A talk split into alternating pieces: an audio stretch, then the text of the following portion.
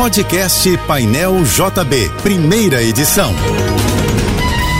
Fique agora com as principais notícias desta manhã. Oferecimento Assim Saúde. Hospitais, clínicas, exames e mais de mil consultórios. Ligue 2102 5555. Univassouras, formando o profissional do futuro. Acesse univassouras.edu.br. Equinor, energia para levar a gente ao futuro. Juntos e Americanas Empresas. Uma Americanas inteira para a sua empresa. Apoio Soluvan, o shopping do seu condomínio, maior distribuidora de contentores e lixeiras do Rio. A Caixa Econômica Federal anunciou que vai antecipar o pagamento de novembro do auxílio caminhoneiro e o de dezembro do auxílio taxista. A quinta parcela de mil reais para os caminhoneiros será paga no dia 19 de novembro e não mais no dia 26, como estava previsto.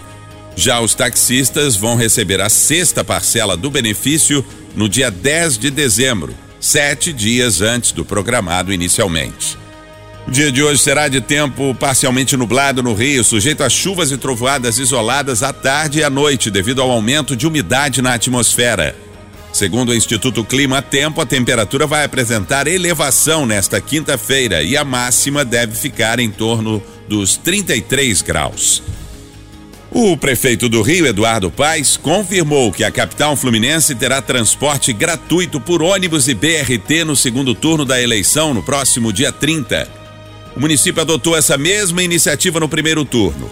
Ontem, o Supremo Tribunal Federal formou maioria de votos para confirmar a decisão individual do ministro Luiz Roberto Barroso, que liberou o transporte público gratuito no segundo turno das eleições. A decisão impede que os prefeitos que adotarem a medida sejam responsabilizados por improbidade administrativa ou crime eleitoral. A economia brasileira deve crescer mais que o previsto este ano, no entanto, vai desacelerar a partir de 2023. A previsão é da Comissão Econômica para a América Latina e o Caribe. Segundo a CEPAL, o produto interno bruto brasileiro em 2022 deve crescer 2,6%. A estimativa anterior era 1,6%. Já no ano que vem, a economia brasileira deve avançar 1%, no mesmo ritmo da Argentina, e ficar abaixo de 3,2%, que é a média regional. Pelas estimativas da CEPAL na América do Sul, o crescimento econômico do Brasil em 2023 só vai superar o do Chile, que deve fechar o ano que vem com expansão de 0,9%. Mesmo com o reforço no policiamento feito pela Polícia Militar do Rio, confusões aconteceram na entrada e na saída do Maracanã, palco da final da Copa do Brasil entre Flamengo e Corinthians, ontem à noite. A PM prendeu 41 torcedores por tentativa de invasão ao estádio e todos foram levados para o juizado especial criminal. Os policiais usaram bombas, gás de pimenta e jatos com água para impedir o avanço dos torcedores. Na saída após o jogo, equipes do batalhão de choque atuaram na rampa em frente ao UERJ para dispersar um grupo que causava tumulto no local. O Flamengo sagrou-se tetracampeão da Copa do Brasil nos pênaltis ao vencer o Corinthians por 6 a 5 após o empate em 1 a 1. A estação de tratamento de água do Guandu vai passar por um serviço emergencial de manutenção na subestação de energia elétrica previsto para começar às 10 da noite de amanhã e ser concluído às 6 da manhã de sábado. A SEDAI, que é responsável pela subestação, informou que a capacidade de operação da unidade vai cair para 50%. A concessionária prevê que a produção de água seja totalmente restabelecida em até duas horas após o fim do serviço.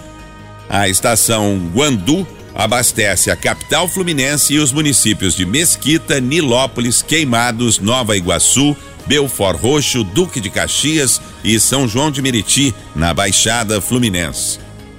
Os Correios vão leiloar na próxima segunda-feira em São Paulo 41 mil itens que não puderam ser entregues aos destinatários após várias tentativas de entrega sem sucesso e estão com um prazo de direito à reclamação prescrito. A lista de produtos inclui roupas, bijuterias, livros, brinquedos, utensílios de casa, celulares e acessórios e peças para veículos. Os itens foram divididos em 10 lotes e os valores iniciais de cada um deles variam entre R$ 1.603 e R$ 33.799. Para participar do leilão, pessoas físicas e jurídicas devem se cadastrar na plataforma Licitações-E do Banco do Brasil. Após a conclusão dessa etapa, os interessados conseguirão enviar propostas de forma eletrônica para concorrer na disputa online. O Velódromo Olímpico na Barra da Tijuca está com 1.089 vagas gratuitas em diversas atividades voltadas para diferentes faixas etárias. A pré-matrícula é através do site avilavirtual.com.br, mas depois a inscrição deve ser feita de forma presencial na Secretaria do Equipamento Esportivo. Entre as modalidades oferecidas estão handball, vôlei, futsal, capoeira, muay thai, tênis de mesa e práticas circenses. A Polícia Civil do Rio deflagrou agora pela manhã uma operação contra a maior quadrilha de receptação e clonagem de veículos roubados do estado.